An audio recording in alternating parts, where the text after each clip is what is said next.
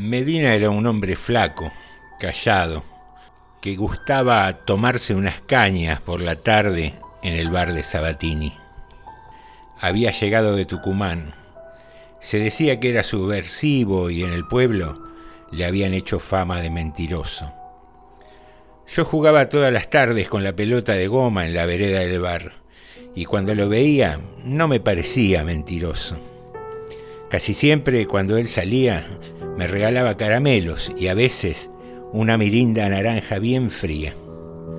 Con el tiempo dejé de jugar todas las tardes en la vereda del bar, pero cada tanto cuando me cruzaba a Medina siempre lo saludaba. Cuando entré a la secundaria hice amigos en Casares. Ahí conocí a Nina, que había regresado con sus padres en el 84. Nina me gustaba. Charlaba mucho con ella, pero nunca me animé a decírselo. Una tarde me contó que a su papá se la tenían jurada los milicos. Habían ido a buscarlo una vez a su casa y como no estaba, rompieron y revolvieron todo. Por eso se habían ido. Me lo dijo como en una confidencia, porque su mamá le había dicho que no tenía que hablar de esas cosas. Mientras Nina me hablaba, vino a mi cabeza Medina, las tardes en la vereda del bar y la fama de mentiroso que le habían hecho. Repentinamente le pregunté a Nina, ¿por qué no hay que hablar?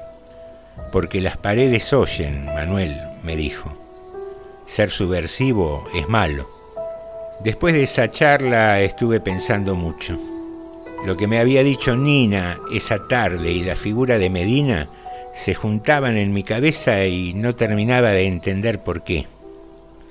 Por ahí la madre de Nina tenía razón y no había que hablar de eso. Pero a la vez pensé que si no se habla de algo es porque se tiene miedo.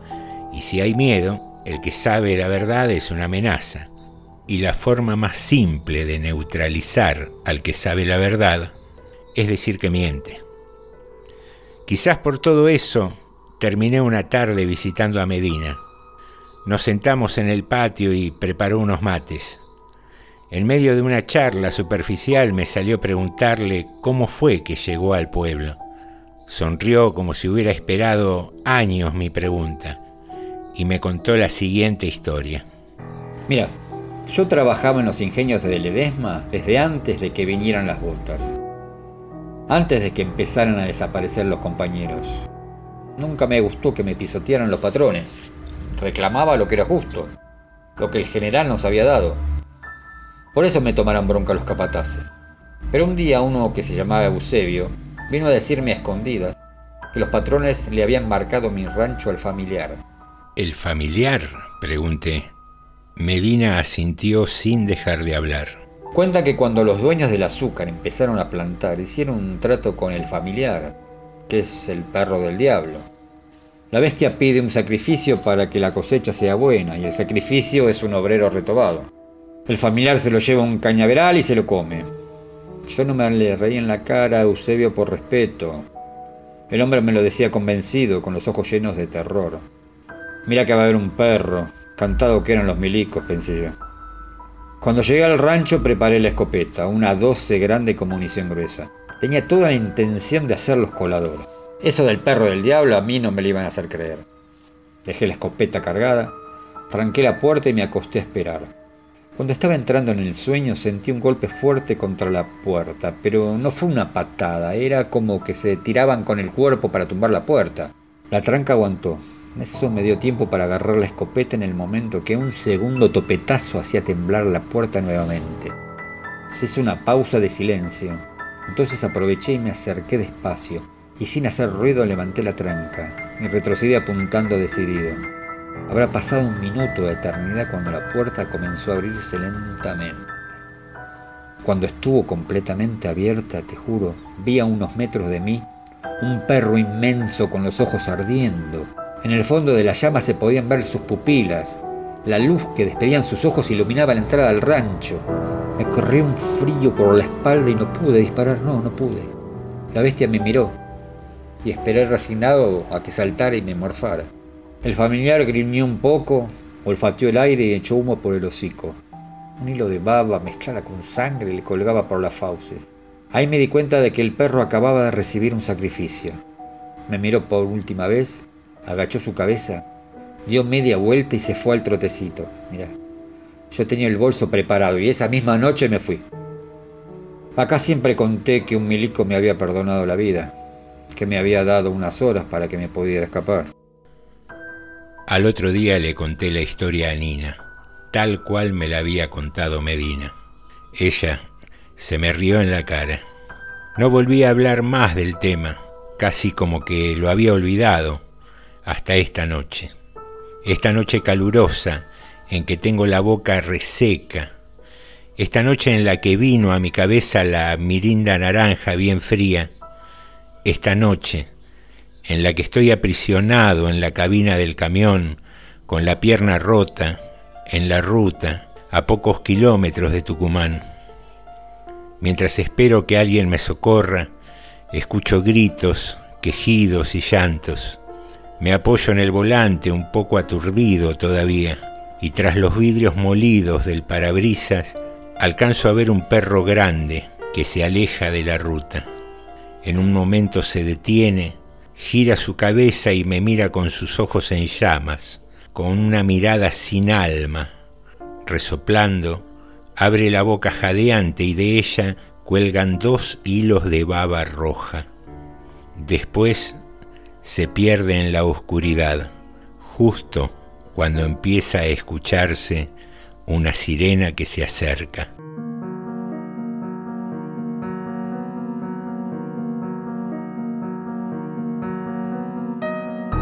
La baba roja, Eduardo Tula.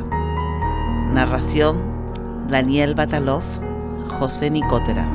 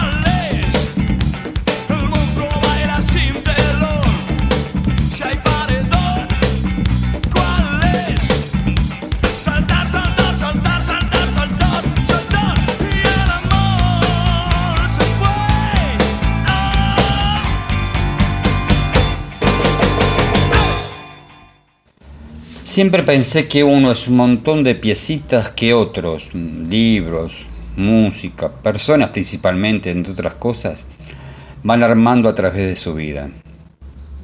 En este año tan especial agradezco a José, a su programa y al grupo de tejedores que, aún sin conocer personalmente a muchos, lograron invadirme y agregar muchas hermosas piedritas en mi alma. Hay seres que se instalan para siempre, creciendo adentro mío en palabras, gestos, actitudes, rostros fundamentales que llegan a fundarme nueva vida. A veces se entretienen en generarme ideas, me obligan a luchar todos los días, me amigan el amigo, el amor, los ancestros activos perdurables, eternos, me entregan las banderas y el festejo. No sé si escribo yo o dictan ellos, y últimamente estoy pensando que con mis pobladores soy una multitud, y adentro mío no tengo más lugar para cuestiones personales. Invasión. Hamlet Lima Quintana. El saludo de un crack, Daniel Batalov. Seguramente lo escuchaste en muchos cuentos de Abelardo Castillo, uno de sus autores favoritos, y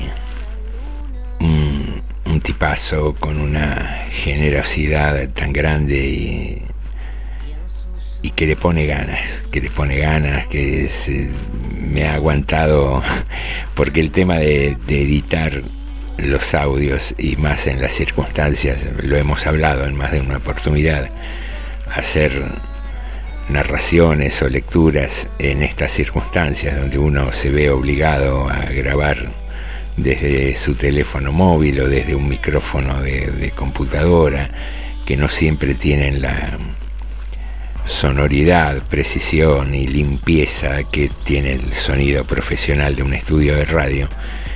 Eh, llevaba a determinados detalles de repeticiones o porque justo ocurrió un ruido ambiente y a eso sumarle nada quienes nos gusta la edición de sonido a veces escuchamos una historia e imaginamos la música que va a ir por detrás y las tonalidades de los personajes. Y, y nada me reconozco que soy bastante hincha con eso y y no solo Daniel, todos han tenido muchísima paciencia en, hacer las repeticiones que fueran necesarias hasta que estuviéramos todos satisfechos con el, con el resultado. Así que nuestro agradecimiento a Daniel Batalov por, por su aporte y, y seguimos, seguimos disfrutando de esta noche de amigos, de literatura, de cuentos en este último episodio del 2020 del Club de Narración. Querida sobrina, espero que al recibir esta te encuentres bien. Yo estoy maravillosa. Siempre me acuerdo tanto de todos ustedes y el otro día me dije, ay, qué vergüenza, qué abandonada que la tengo esta chica. Así que me decidí y me voy a pasar un mes con ustedes tu tía. Querida tía, qué alegría recibir su carta. Realmente no esperábamos que se acordara de nosotros. Pero qué pena, mi casa es muy chica y no podría ofrecerle las comodidades que quisiera. No sabe cuánto lo lamento, pero seguro que no va a faltar oportunidad. Un beso grande de su sobrina que tanto la quiere. Querida sobrina, mi amor, criatura, ¿por qué te pones en esas molestias? Me escribís como si fuera a visitarte un presidente. No te preocupes por mí. Yo en cualquier lugarcito me arreglo. Me pueden dar la cama matrimonial y ustedes se acomodan por ahí, que son jóvenes, no como una. Estuve pensando que me puedo quedar más de un mes. Tu tía.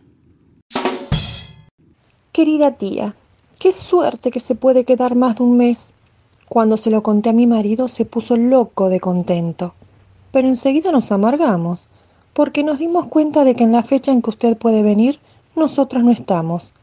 No sabe cuánto lo sentimos, pero seguro que no va a faltar oportunidad para que venga a pasar dos o tres días. Tu sobrina. Querida sobrina, qué cabecitas de novios que tienen ustedes dos. Si todavía no te había dicho la fecha, mi amor, no se hagan tanto problema. Yo voy a llegar el 12 de mayo y ya saqué regreso para el 10 de julio. Tuve buena suerte porque casi no consigo. Tu tía. Querida tía, la verdad qué suerte que tuvo en conseguir los pasajes. Pero mire, con Carlos estábamos comentando lo que son las cosas, ni que hubiéramos sabido. Esa es la fecha justa que le decía que no íbamos a estar. Yo me puse muy mal, pero Carlos me dice que no me preocupe, que seguro no va a faltar oportunidad que venga un día. Su sobrina que tanto la adora. Querida sobrina, ay, mi amor, pero no importa, si total yo puedo correr las fechas. Total, con estos pasajes no hay problemas. Además, con las ganas que tengo de conocer a tus últimos tres nenes, que todavía no los conozco. Son unos vagos ustedes. La última vez que me invitaron fue para cuando nació Fabiancito, ¿te acordás? Mándame a decir las fechas nomás. Tu tía. Querida tía, sí, me acuerdo que usted estuvo para cuando nació Fabián, porque cuando vino a visitarnos yo todavía no estaba embarazada. En cuanto a su viaje, parece cosa del destino. A Carlos en el trabajo lo trasladan a un lugar lejísimo, que todavía no sabemos. Nos van a decir cuál es cuando recién lleguemos. Es una pena, pero igual, no se preocupe, porque ni bien nos instalemos, le escribo mandándole nuestra nueva dirección. Así se pasa a tomar un rico té alguna tarde. Seguro que no va a faltar oportunidad. Su sobrina. Correspondencia. Luis María Pesetti. Voces. Graciela Ocampo. Laura Chazarreta.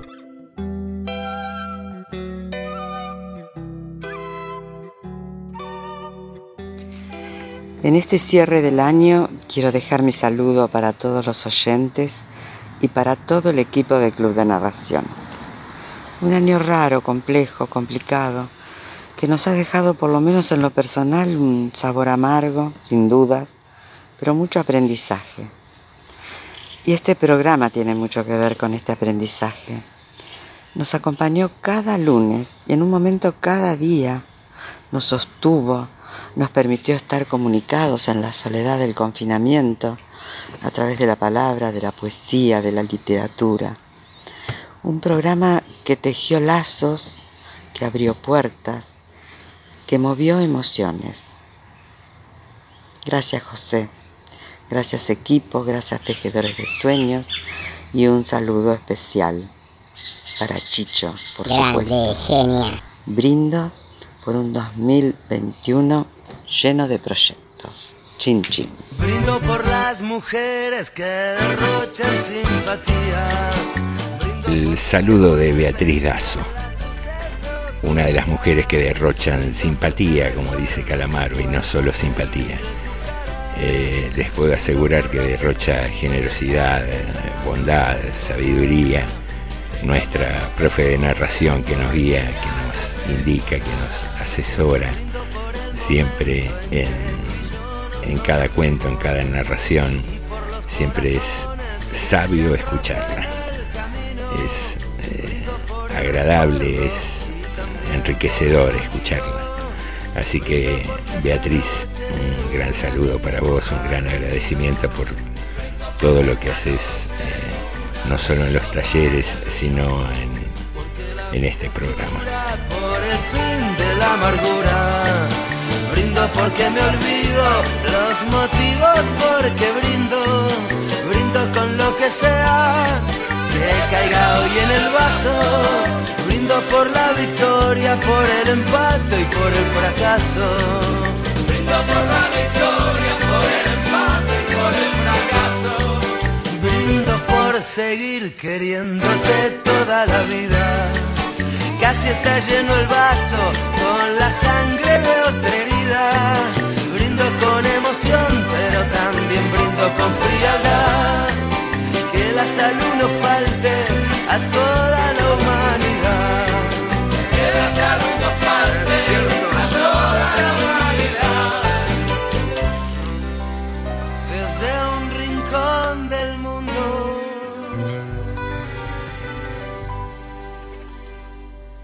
Brindo contigo. Caiga quien caiga, brindo sobre.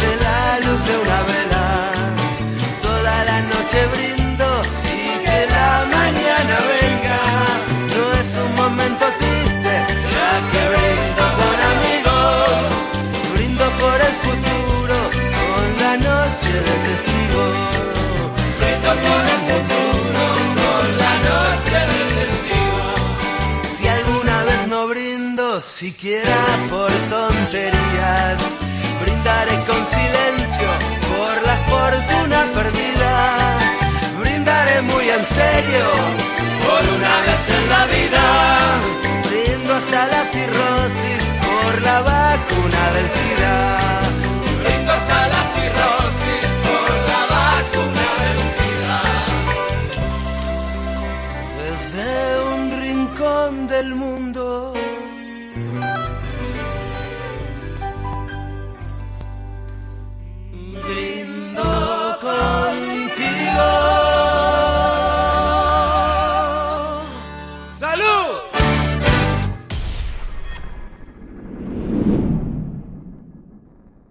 Cansado de su mala fama, un día el lobo decidió contar su versión de los hechos. Citó a los periodistas en el bosque y comenzó su declaración rodeado de preguntas. Mi nombre es Federico Lupo, más conocido por todos como el lobo feroz, pero quiero dejar claro que yo no soy feroz, eso es un cuento. ¿Es verdad que la mañana del 8 de abril usted se encontró con Caperucita Roja? Sí, es cierto. ¿Y que ella llevaba una canastita llena de comida y agua mineral para su pobre abuelita enferma y que usted luego de mostrarle los dientes? No, no, no, disculpe, disculpe, pero la nena no tenía ninguna canastita. Ella iba haciéndose la linda entre piropos y aplausos de todos los animales del bosque que admiraban su belleza. ¿Y usted también estaría aplaudiendo al admirado? No, no, no, no, yo intentaba dormir, nada más. Nunca la admiré ni la aplaudí.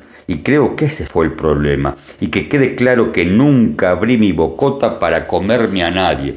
Pero usted se quiso comer a la caperucita y a su abuela también. No, no, no, no, yo no como nenas, y menos abuelitas. El problema es que yo soy feo y peludo y ella es linda y usa ropa con brillitos. ¿Y eso qué tiene que ver con el cuento? Y así fue como Federico Lupo, conocido como el Lobo Feroz, contó su versión del cuento. Él solo tenía sueño y Caperucita no paraba de presumir su belleza con su capita de brillitos.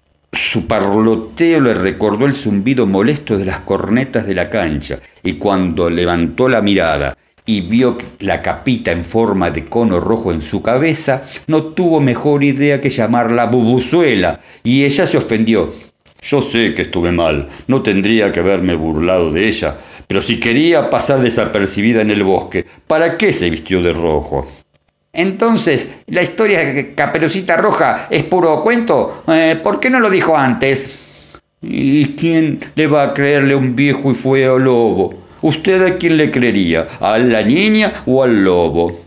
El lobo se volvió al bosque y aunque los periodistas publicaron su versión de la historia, ya era tanta la mala fama del cuento de Caperucita Roja que nadie lo tomó en serio. La versión del lobo. Facundo Falabella. Voz Daniel Batalov.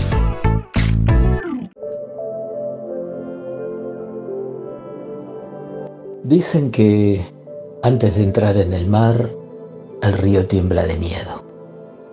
Mira hacia atrás todo el camino recorrido, las cumbres, las montañas, el largo y sinuoso camino abierto a través de selvas y poblados, y ve frente de sí un océano tan grande que entrar en él solo puede significar desaparecer para siempre. Y no hay otra manera. El río no puede volver. Nadie puede volver. Volver atrás es imposible en la existencia. El río tiene que aceptar su naturaleza y entrar en el océano. Solamente entrando en el océano se diluirá el miedo y sólo así el río sabrá que no se trata de desaparecer en el océano, sino en convertirse el océano. El río y el mar, Khalil Gibran.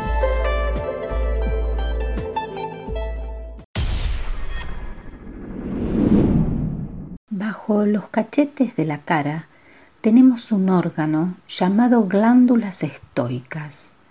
Dentro de esas glándulas se alojan unas bolitas azules muy frías y diminutas, como cubitos de hielo para hormigas que liberamos en ciertas ocasiones, cuando hacemos cola en el supermercado o esperamos al dentista.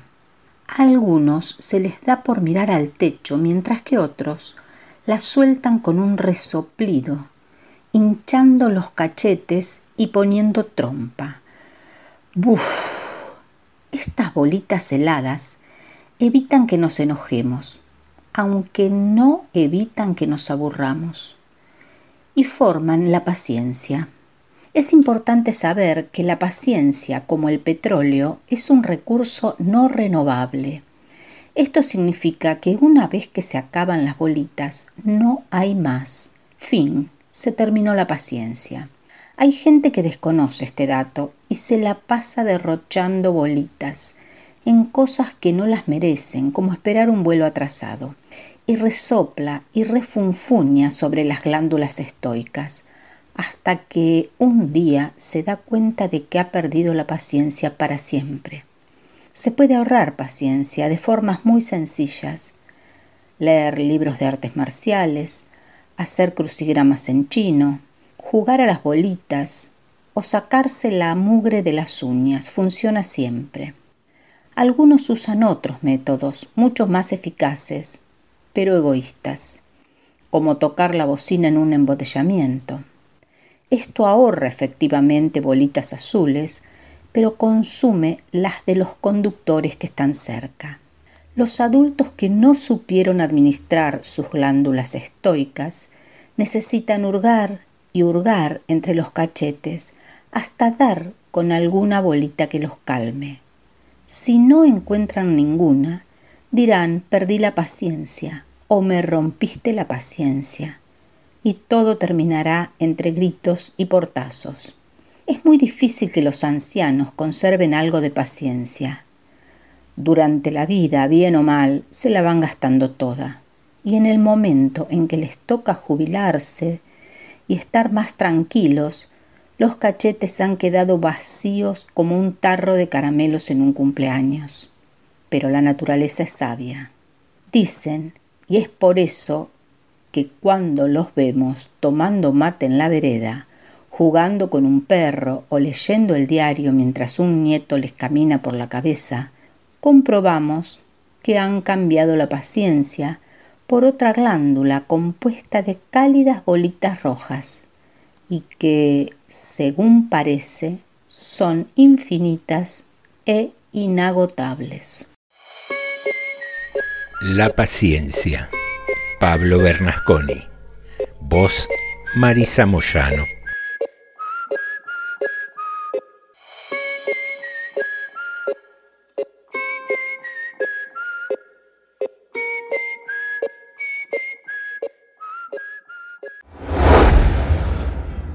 Sin respirar, ahí va. Dicen que los deseos, y los deseamos mucho, y los pensamos, y los proyectamos, y los decimos en voz alta, y los compartimos, se cumplen. Así que acá estoy con mi lista de deseos para el año que viene, para mí, para cada mortal sobre este puto mundo que a veces me llena de felicidad y otras me sumen la angustia más tremenda. Lo primero es que se termine la incertidumbre y que los dueños del mundo que saben que mañana van a tener más plata en el banco entiendan lo que significa no tener la más mínima idea de cómo vas a sobrevivir mañana. Se trata de vivir y no de sobrevivir. Por eso laburamos y viajamos y maldecimos mucho más de un tercio de nuestra vida. Por eso el deseo por más plata, más casa, más asado, más helado, más regalos, más vacaciones, más viajes, más pinche, más cerveza o vino, champán o milanesas, pero también el deseo de más besos, más amores, más justicia, más tranquilidad, más caricia, más igualdad, más abrazos, risas, amigos, dignidad, seguridad y un camino lógico para andar liviano por la calle y poder soñar cosas lindas y no despertarse sobresaltado con la boca seca, con todo lo que hicieron para llegar a donde están y manejar todo como si supieran, les digo que lo están haciendo como el orto, así que el deseo final sería que empiecen a hacerlo bien o se vayan a la mierda. Seguimos en Club de Narración.